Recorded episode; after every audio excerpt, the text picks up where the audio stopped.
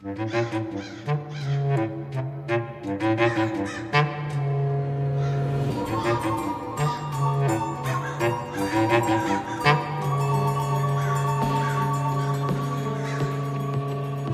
家好，我们是斑马兵站，我是舒静，我是珍珍。啊，那我们今天又开启一个新的案件。在本期案件开始之前呢，我想和大家讨论一个问题。那我们大家都是对真实案件很感兴趣的嘛？那大家有没有想过这样的一个问题？如果一个连环杀人犯在你身边，比如说啊，他是你的亲戚或者朋友，你究竟能不能发现他有问题，能够感知到他是一个连环杀人犯呢？你说的好可怕，现在我有点担心我的枕边人。你对你的枕边人究竟是有多不放心？那可能是他会更不放心一点吧，因为毕竟每天在研究案件、听案件、看案件的人是我。你说的也没错。那其实我自己也不太确定哈，我们真的能把一个危险的连环杀手和正常人区分开来吗？嗯，我其实自己觉得是不太行的。除非我们和这个人亲密到是自己的父母，或者说像你说的是枕边人，或者是子女这种亲密程度，嗯，我们可以去观察他们每天最细节的行为和去向，那这样还是有可能我们能分辨出来他有没有可能是一个连环杀手。那其实这也不止我这样子认为，就包括著名的一个犯罪学家，名叫 Catherine Ramsland，也曾经说过，普通人呢其实是没有能力感知身边的杀手的。这可能和很多人的认知不太一样哈。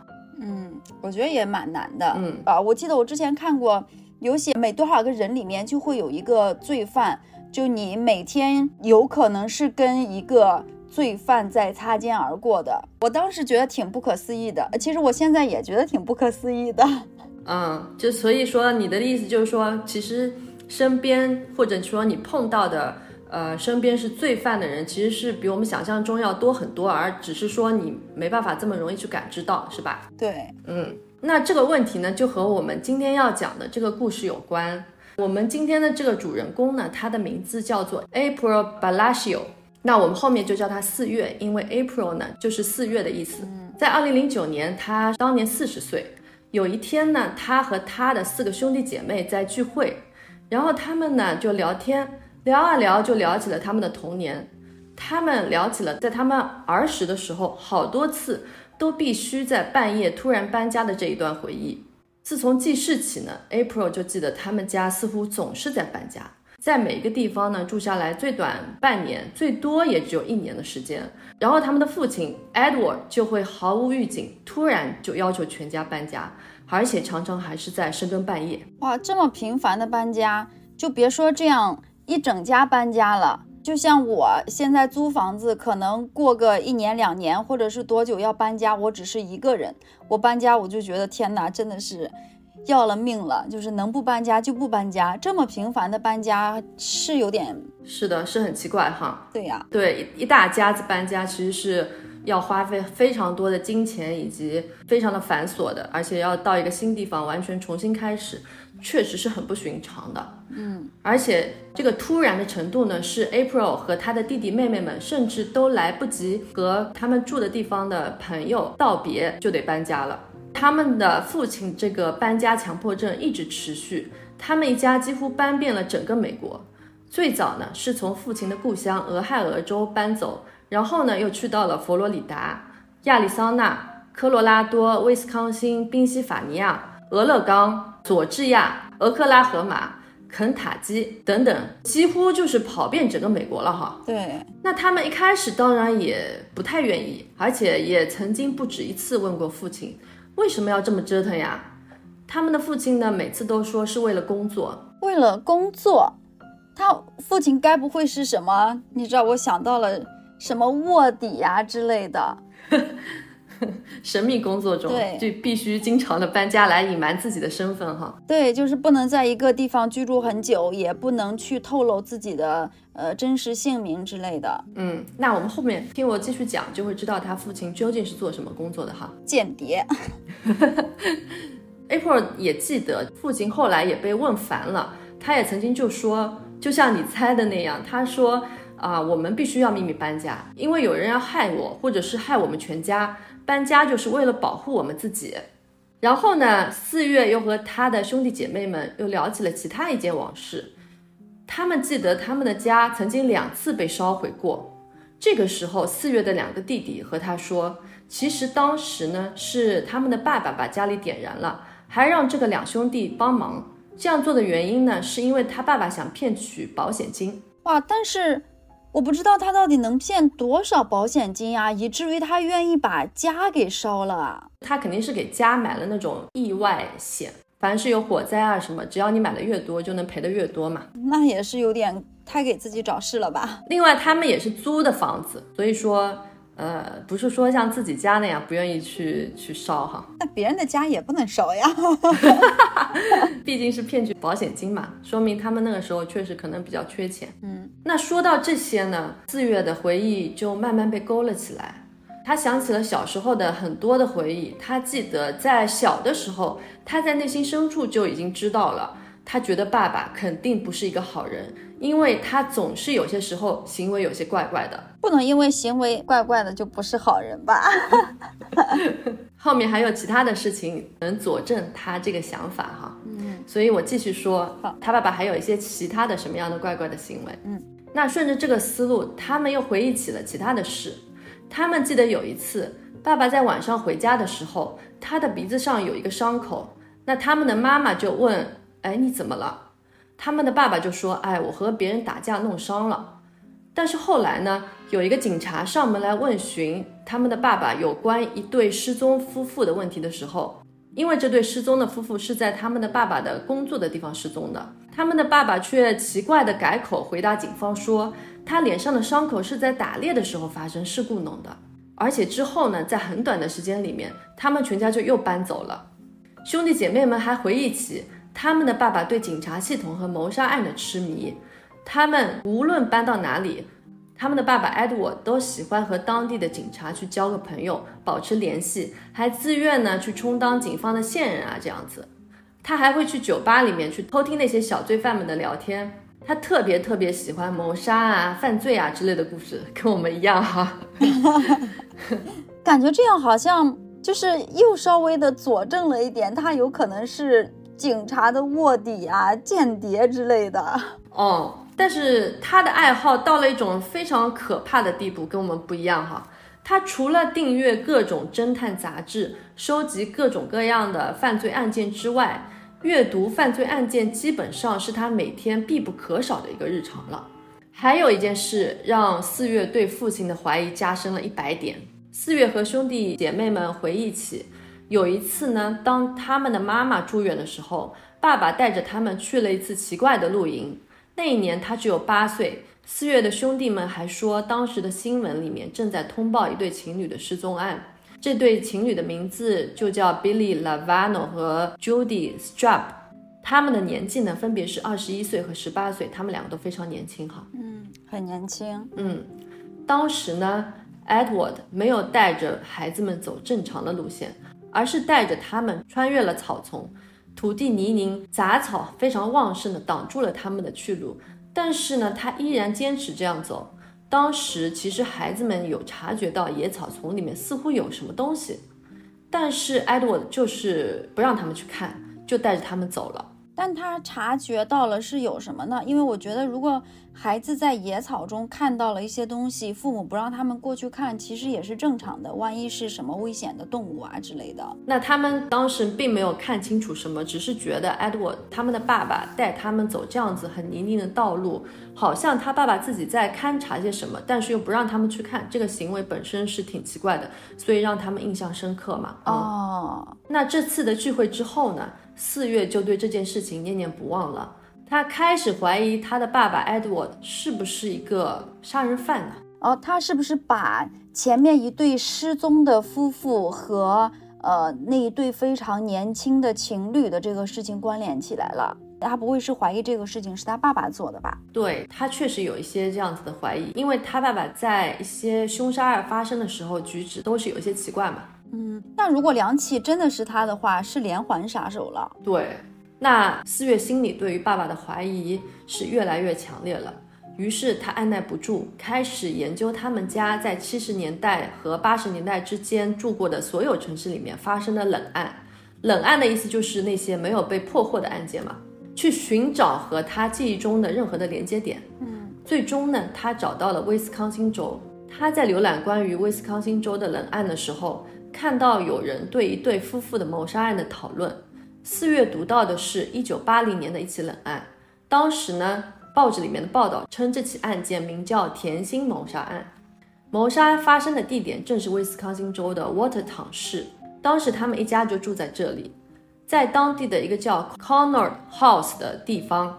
这个地方是一个宴会的一个场所。哈，嗯，一对名叫 Tim Hack 和 Kelly Joe 的十九岁夫妇，刚刚参加完别人的婚宴之后，就离奇失踪了。这对夫妇最后被看到的时间呢，是在当晚的十一点左右。本来他们还和他们的朋友约好了要在一个叫做 Fort Fest 的地方见面，但是他们之后就再也没有出现过，也没有去和他们的朋友见面了。而且更加可疑的是，Tim 的棕色汽车还停在这个举办婚宴那栋楼的门口，他的夹克、支票簿、钱包，还有里面的六十七美元都留在了车里。那显然，这个凶手就不是为了图财。嗯，而且如果夹克啊，就是衣服啊、钱包这些都在的话，就证明这个事情真的是发生的很突然。对，当时的四月只有十一岁，他想起来那个时候他的爸爸好像就是在这间舞厅的大楼里面打零工，就是这对夫妇的失踪，当年警察来家里问询过，而且爸爸还对警察关于脸上的伤撒了谎。之后有一天半夜。他的父亲就突然把全家叫醒，催促一家人赶快收拾行李，就要搬家了。已经懂事的四月当时心里想：哎，又来了。他们只在这个地方住了大概一年左右。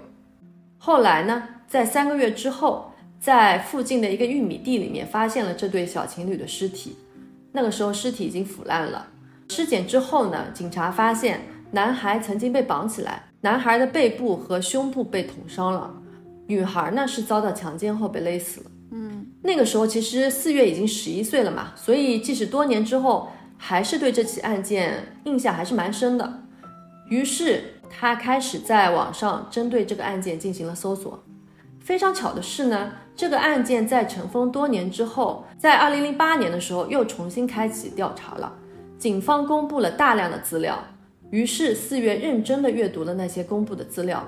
很多信息和他的记忆中的片段不谋而合了，但最让他毛骨悚然的是，他看到了警方公布的一张照片。这张照片呢，是警方找到这对小情侣尸体的地点，而这个荒凉的地方，在他十一岁的时候，他记得他曾经去过。于是四月后来描述他当时看到这张照片时候的心情，他这么说：当他看到这张照片的时候。突然，所有的希望都烟消云散了。他说：“我知道，我一直以来的怀疑被证实了。我父亲确实是一个非常非常可怕的人。所以，其实就是他小的时候去过，我先叫他抛尸地吧，因为是警方找到尸体的地方嘛。我可以理解，可能因为他年龄还小，他后面发现原来他曾经是去过那个抛尸地的，可能心里会有点害怕。但是。”也不能因为他曾经去过那个地方，他就觉得自己的怀疑被证实了，就开始觉得啊，原来父亲是个杀手啊，是个非常可怕的人，就是有点关联不上。嗯，所以我想知道是不是还有什么其他的东西是可以让他觉得他爸爸其实是跟这些凶杀案更关联在一起的。你说的没错，那我后面就要说了，因为呢，四月他不只说他记得这个地方，他还记得。他的爸爸曾经带他去那里走过，当时的他呢就在一旁玩耍。他的爸爸似乎在搜索什么、检查什么，但是他那个时候自己在玩嘛，也不以为意。那如今看来，四月就想，是不是有可能在检查尸体有没有被藏好啊？哦，所以其实他在那个地方的时候，他父亲也在，而且他父亲是有一些很不正常的举动的。没错，嗯，那随着四月读资料越读越多，他的心情呢也越来越紧张了。到了这个时候，他几乎开始相信自己的爸爸就是那个曾经杀害了小情侣的凶手。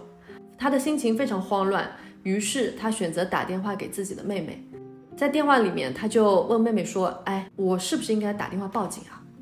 他的妹妹就跟他说：“如果你心里这么想做的话，那就去做吧。”于是他就选择打电话报了警。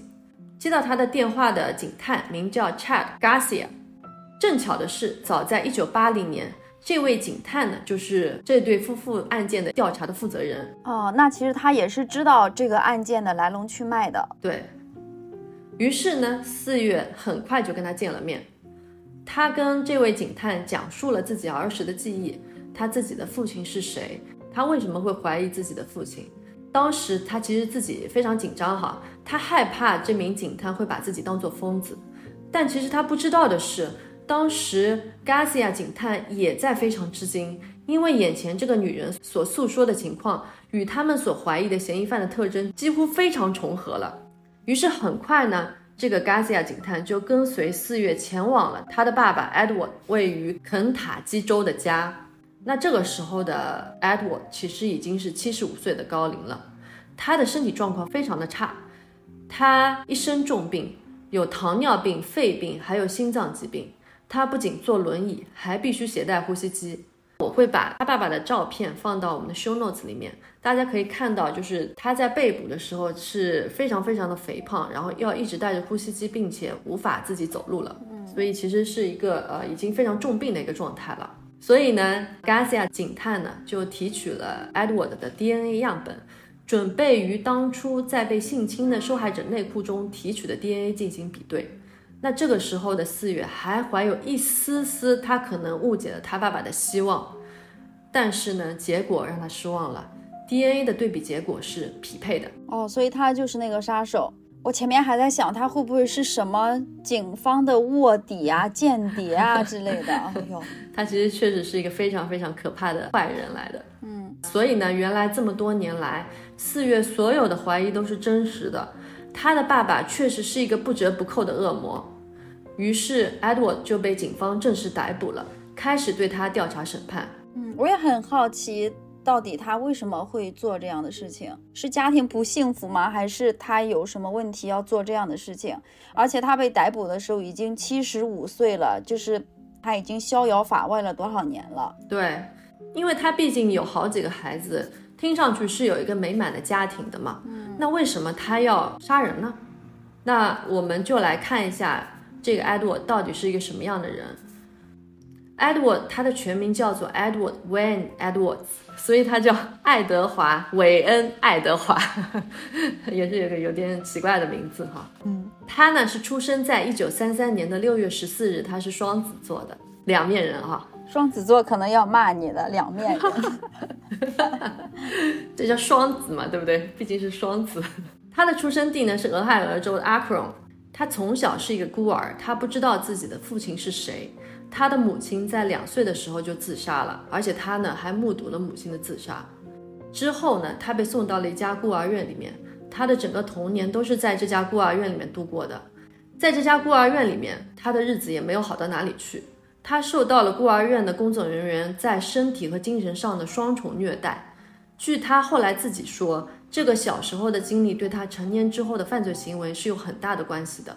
他在很小的时候就经常做一些偷偷抢抢的一些小犯罪，所以呢，他在十五岁的时候他就被送到了一家在 Pennsylvania 的少管所里面。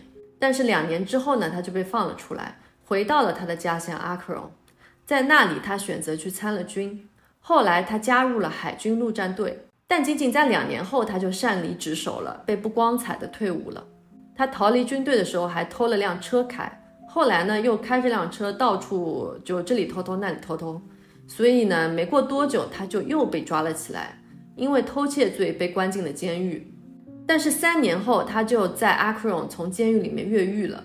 那个年代其实监狱的管控没有像现在的监狱那么的严格。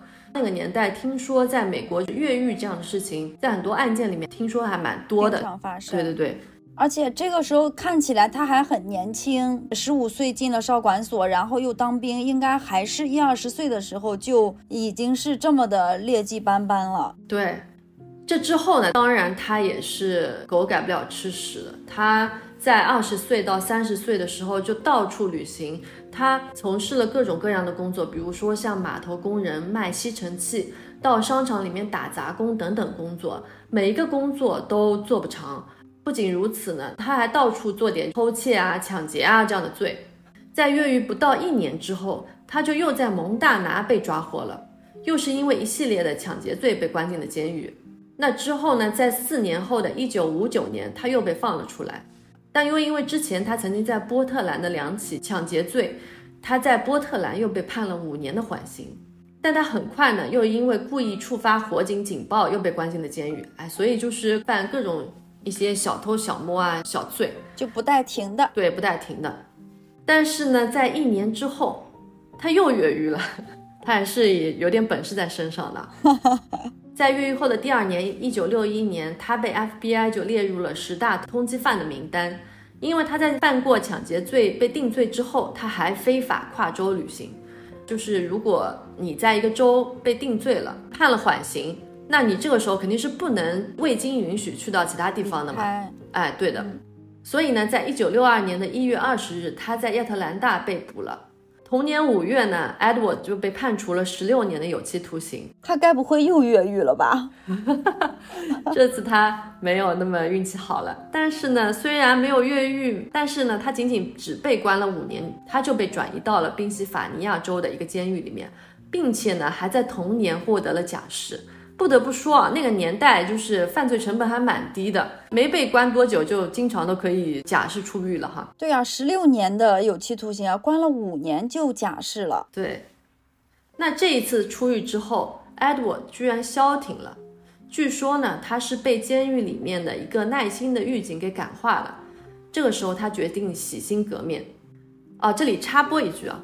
Edward 年轻的时候长得还是很帅的，和他七十五岁的样子简直就不是同一个人，所以他可能也是蛮会混迹社会的那一种类型吧。嗯，一表人才，口若悬河。对，之后呢，他他不是洗心革面了吗？在一九六七年，他不仅和四月的妈妈 K 结婚了，他还成为了一名励志的演讲者。因为他这么多年，就我刚刚说的，他确实有一点本事，也有一点能说会道的本事在身上的。嗯，他这些年混迹社会呢，让他有了非常好的口才。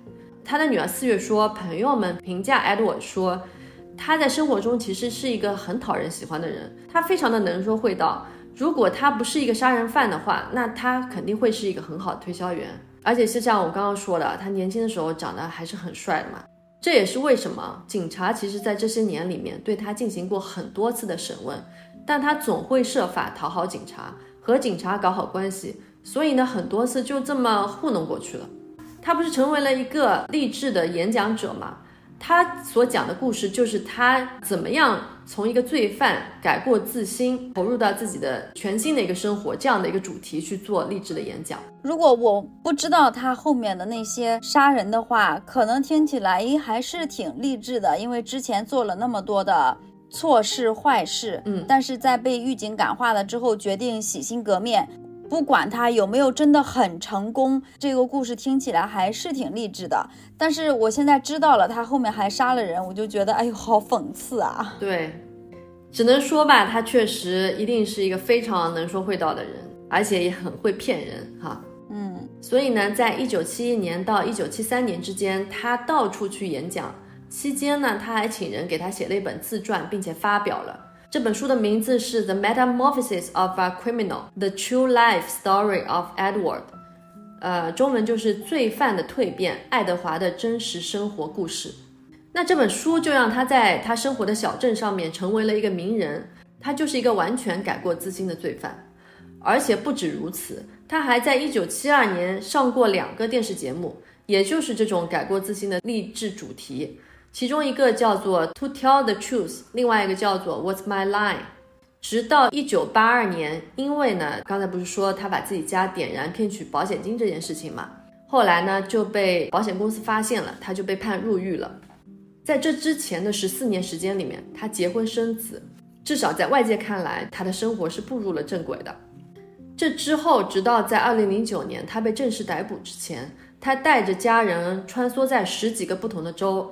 使用过很多个假名，但尽管他是个罪犯，他其实对待孩子们，还有对待他的家人、他的妻子都还是挺好的。四月评价他的爸爸说：“Edo 总是会和我们玩得很开心，他会找一些我们孩子们都很喜欢的游戏一起玩，而且呢，他在一些节日的时候，像那些家庭聚餐啊这些事情上面，他总是那一个积极主动去张罗事儿的人，让这些聚会从孩子们的眼睛里面看起来就变得很特别。而且他还很积极主动参加孩子们的学校生活和学校里面的运动队这些。嗯，那这确实也是，就像之前说的，你身边有个这样的人，他还看起来这么的热爱生活、热爱家庭、热爱孩子，是真的挺难被发现的。对，确实从外界看来，起码是一个很正常的一个家庭哈。嗯，那我们再把呃时间拉回到二零零九年。在二零零九年的七月呢，Edward 就因为谋杀 Tim Hack 和 Kelly Drew 而被逮捕了。但没想到呢，被逮捕的 Edward 又坦诚了这之前他所犯下的另外一起凶杀案。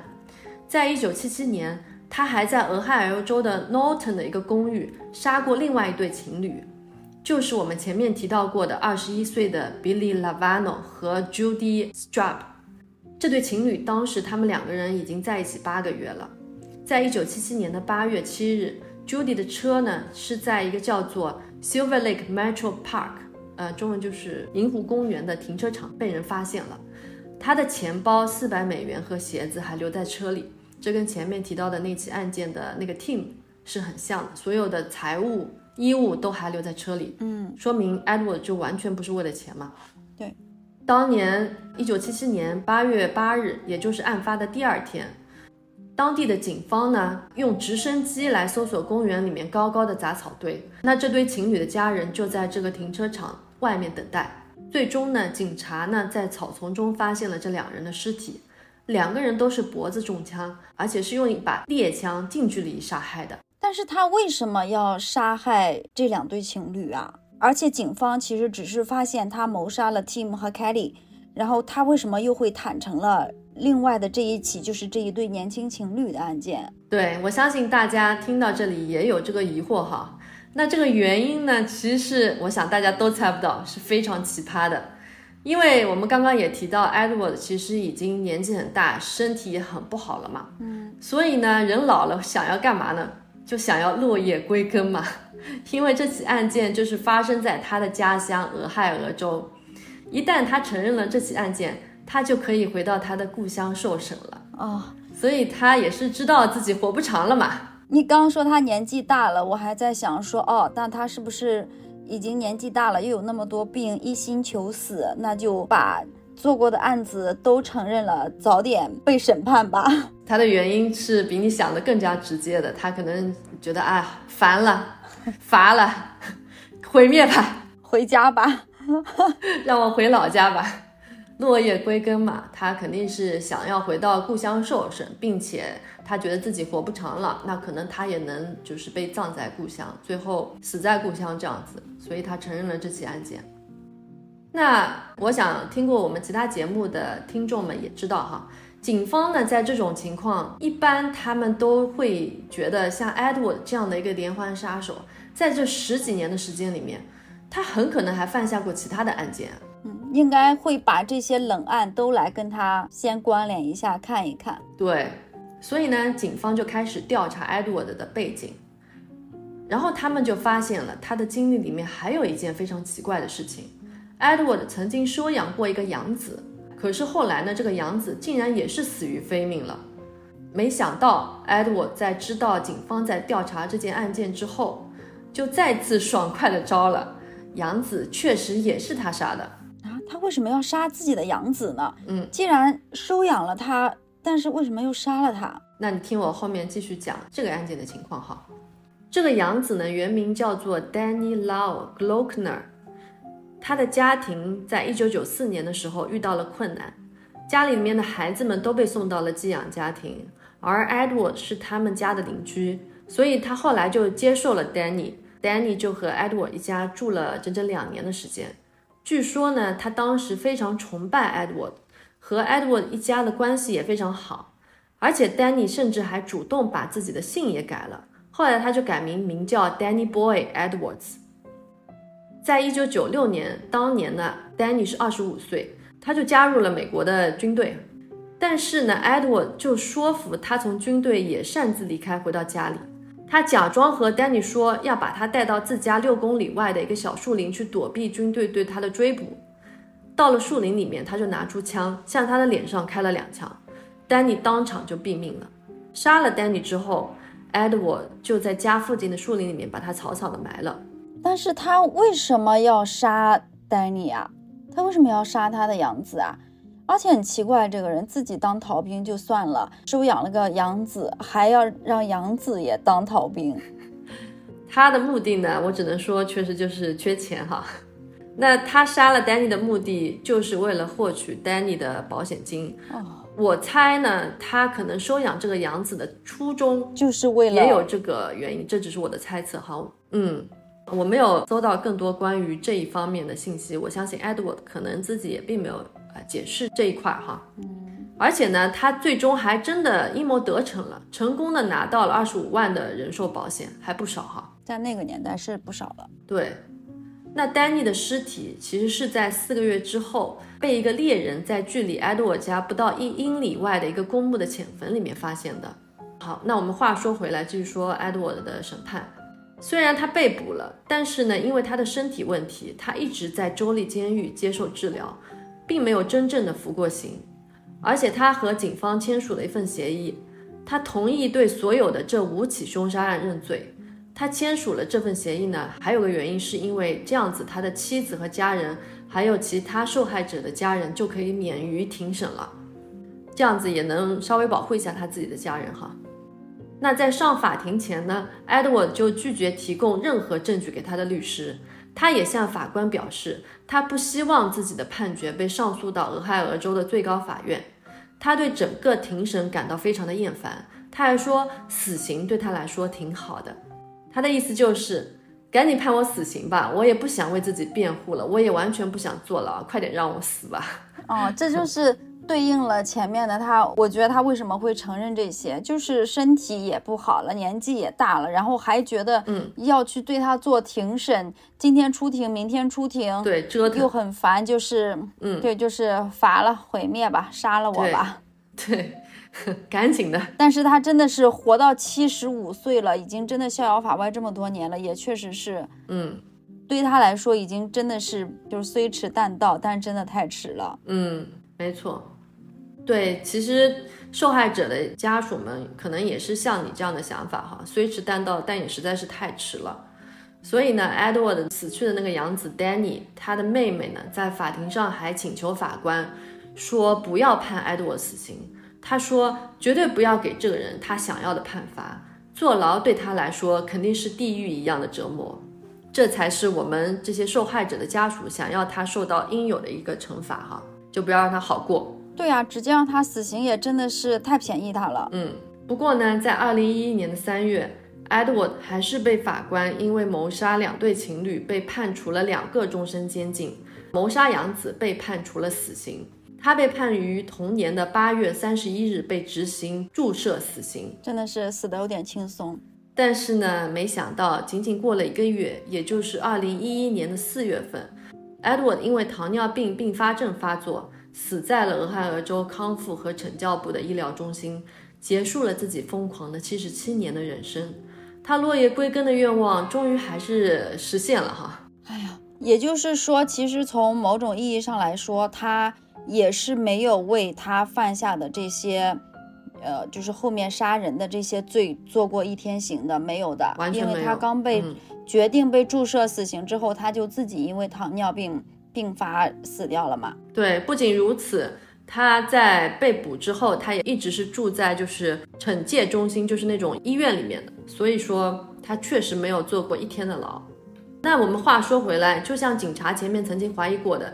像 Edward 这样的连续杀人犯，这五起谋杀罪就是他这十几年来犯下的全部罪行吗？那个警探 Garcia 接受采访的时候说，他相当有信心，Edward 至少还犯过五到七起的谋杀罪。但是真相呢，也就这样被他带进土里了。因为曾经 Edward 给 FBI 写过一封信，要求 FBI 提供在警方档案里面关于他的所有记录。在信中呢，他写下他曾经生活过的和去过的所有地方。所以呢，这封写给警方的信可以说相当可靠了。也就是说，他曾经在这封信里面请 FBI，就 FBI 调查他这些年里面他曾经犯过的罪啊什么，就是想要知道自己的过往在警察档案里面的一个记录嘛。然后呢，他也提供自己在这过往的几年里面他自己提供给警方的记录，就证明啊，我其实是我很诚实啊，我告诉你去过这里，去过哪里，你不要给我就是在你们记录里面写下我觉得不对的事情哦。他还骄傲上了，因为他后来不是改过自新了嘛，所以他想跟警察那边去去确认一下。我觉得他也有可能想看一下警察到底知道些什么，因为他毕竟并没有改过自新嘛，对吧？对，但是这些资料他可以看到的嘛？应该不能的吧？对，FBI 其实是没有给他回复的哈。嗯，Garcia 警探呢又结合了 Edward 自己的自传，以及他自己写下他曾经生活过和去过的这些地方这些事实。他制定了一张 Edward 在这些年里面的去过的地方啊，待过的时间啊，这样子的一张表，时间轴，每个时间在哪里？对对对，时间轴。根据这个时间轴呢，警探就列出了一份 Edward 在一九五六年到一九六六年间符合他犯案手法的一个案件的清单。这个清单里面一共有十五个人，他认为 Edward 很可能是其中一些案件的嫌疑人。但随着他的去世，警方也无法去获取更多相关的证据了。那除了警探 Garcia 做的相关调查之外，还有一个叫做 John Cameron 的前 FBI 探员，他也对 Edward 进行了详细的分析。他甚至还写了一本书，书名叫《It's Me, Edward Wayne Edwards: The Serial Killer You Never Heard of》，中文就是对，就是我，爱德华·韦恩·爱德华。一个你从来没有听说过的连环杀手，那这个书里面就把 Edward 和很多其他著名的案件联系起来。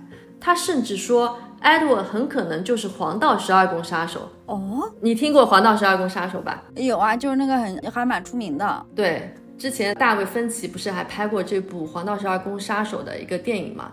那我倒没看。那可能听众也许有人没有那么了解《黄道十二宫杀手》。《黄道十二宫杀手》呢，也是到至今为止也没有被抓获的一个对一个杀手，连环杀手。他当时也是非常喜欢去杀害情侣。他最出名的呢，就是他很喜欢调戏警方。他曾经写给警方好多封信，信里面还有很多那种解谜一样的谜题，让警方去解谜，还骗警方说，你如果成功解开我这封信里面的谜题，就会得到线索。对你就会得到线索，但其实他都是骗人的哈。嗯，对，所以这让这个黄道十二宫杀手非常非常的出名，并且他至今也没有被抓获嘛。所以呢，这个警探 Garcia 就说。Edward 确实有一些和黄道十二宫杀手相关联的一些点，比如说呢，Edward 之前曾经做过一名卡车司机，他曾经在黄道十二宫杀手犯案的时间里面，曾经前往过黄道十二宫杀手犯案的地点加利福尼亚。他在那一段时间里面呢，是一个孤独的人，他没有结婚，也没有孩子哈，他喜欢控制情侣夫妇，也很喜欢嘲笑愚弄警察。而且他还在自己写的书里面说，他也喜欢黄道十二宫杀手写的那种信里面的神秘的这些谜语啊，嗯，神秘符号啊这些东西。另外还有一点呢，就是他也是很喜欢杀害情侣啊、夫妇啊，就是一男一女这样子的被害人。嗯，跟他被破获的这些案件蛮像的。嗯，但是呢，这显然也是啊无法证实也无法否认的事情了。那我个人觉得呢，这样的联系。很大一部分还是有一些这个作者他就是为了炒作自己这本书的一个原因哈，嗯，因为好多很多人都喜欢把各种这个人那个人去联系到黄道十二宫杀手身上，因为他实在是太出名了，还曾经有一些平民素人跳出来说啊，我的那个叔叔，我觉得他就是黄道十二宫杀手，我发现了什么什么样的证据。这都是为了博人眼球哈，但确实是，虽然说他之前的那些经历给他造成了一些影响，就我听下来还是一直都是有一个问号，就是他为什么，到底为什么要去杀害这些人？你可以说你小时候经历了这些事情，但是你经历了这些事情，他让你怎么了呢？就是我到现在其实我真的不是很清楚他为什么要杀这些人。他又不为钱杀杨子，他骗了保险，嗯，你是可以知道他的动机在哪里的。但是他杀害这些情侣，就是你完全找不到他的动机在哪里，他也不图财。他杀害第一对情侣，你还记得吗？Tim 和 Kelly，那个女生她其实是被性侵了，哦对，对，她其实是被性侵了，所以性肯定也是一个他去犯案的原因。另外，我自己觉得吧，就是犯罪这件事情对于他来说是一个家常便饭的事情，他对人命啊，他对权威啊，就都是很藐视的，他就无所谓，而且他也很喜欢找刺激，所以这可能也是一个原因。他在家庭生活非常稳定之后，他如果完全没有犯案，他可能也没法去做偷偷抢抢这样的事情，很明显的事情嘛，所以他可能就慢慢的犯罪升级了。他始终这么多年里面看似改邪归正了，但其实一颗就是想犯罪的心还是在隐隐作祟。那我们话说回来啊，我们的主人公四月，那四月在举报父亲成功之后呢，他就再也没有和他的爸爸 Edward 说过话了。他也知道 Edward 曾经多次想要联系他，但是他是一直回避的。他遗憾的是没有亲口，就像你说的，就非常想知道到底为什么。他说：“我非常想知道为什么，我不知道是不是对他来说，这就是像在玩猫鼠游戏，赢过警察总是让他非常非常的高兴。那对于四月来说，在过去的几十年里面，他一直陷入在怀疑父亲的内疚之中，但现在呢，他又沉浸在自己举报父亲大义灭亲的内疚之中，哎，所以还是很矛盾的嘛。嗯，毕竟是自己的亲人。对，但是另一方面呢，他又不断在想，自己如果早一点报警，是不是就不会有那么多人惨死了？在未来的人生里面，或许他还会持续被这种复杂的双重内疚所折磨。但是呢，很庆幸的是，呃，四月和他的兄弟姐妹们完全都没有遗传父亲任何这一方面的特质。因为刚刚说，其实 Edward 还是对几个孩子还是挺好的哈。他说他们的爸爸 Edward 其实教会了几个孩子诚实和正直，也许是因为他也不想让孩子们变得跟他一样。好，那说到这里呢，我们今天的故事也就说完了。大家不知道还记不记得我们最开始的问题呢？如果你是四月，从小和一个连环杀人犯一起生活长大，你能发现他是连环杀手吗？我猜，如果是和我们一样喜欢听真实犯罪的听众，我们的神经里面已经可能被种下了 true crime 真实犯罪这样的种子，说不定能够感受到像 Edward 这样的人平时生活里面一些不寻常的蛛丝马迹，然后自己怀疑到不能自拔。你这个代入感也太强了吧！但我觉得其实还是挺难的。因为我觉得，如果是我像现在的我，我是可能能够怀疑得到的。但如果我是十几岁、八岁、九岁，我肯定是无法无法知道的。对，四月的那个年龄是对的，嗯，那个时候不会想这么多，就一心只想着玩儿。没错，是的。而且如果爸爸对我挺好的，我也根本就不会想那么多了。但是就话说回来嘛，确实啊，这是很难的。因为像一般这样的连环杀手，在生活中总是看上去很正常的，甚至就像 Edward 这样是很顾家啊，在外人看来是非常友好、善良的这样的一个形象，你很难去说服自己他会犯下和他的形象反差非常大的犯罪行为。通常我们还是会相信，就是我们看到的这个人的人品，对，就算可能有的时候会有一些怀疑，但作为身边人，大部分人还是会说服自己，哎，不可能。嗯，可能是我多想了。对，可能是我多想了。啊、那话说回来哈，Edward 这起案件呢，也确实非常唏嘘。在年轻的时候，他一直与警察玩着猫鼠游戏，犯下了众多的罪行，却没有受到惩罚。在晚年呢，他以为自己逃之夭夭之际，却被他的亲生女儿给举报了，而且他还饱受着病痛的折磨，死在了监狱里面，不得善终。这不是死在医院里了吗？啊、死在了监狱的医院里面。哦，只是这样的正义，就像你说的，虽迟但到，但是实在是对于他的受害者来说，真的迟到了太久了。嗯，如果不是他的女儿四月的电话，Edward 也许永远都不会被逮捕，受害者的正义也永远不会抵达。所以还是要感谢四月挺身而出，大义灭亲哈。对，我刚还在想，但是我又觉得其实不是很恰当，就是嗯，四月的大义灭亲，就是真的是大义灭亲，让我想到了这两天很火的，你有看吗？很火的北极鲶鱼，没有哦，你居然没有看啊？就是。嗯，四月是大义灭亲，北极鲶鱼也是大义灭亲，打引号的大义灭亲。好，那我想听完我们这一期播客的听众。听到这里，肯定大家都会想一想，如果身边有一个杀人犯、连环杀手，能不能真的自己会发现哈？嗯，可能大家听完之后，现在开始脑子里过，嗯，自己的亲人朋友哪个人看起来不太对劲？对对对，好的，那如果这样的话，我们这期的效果也就达到了。那谢谢大家啦，谢谢大家，我们下期见。好，拜拜啦，拜拜。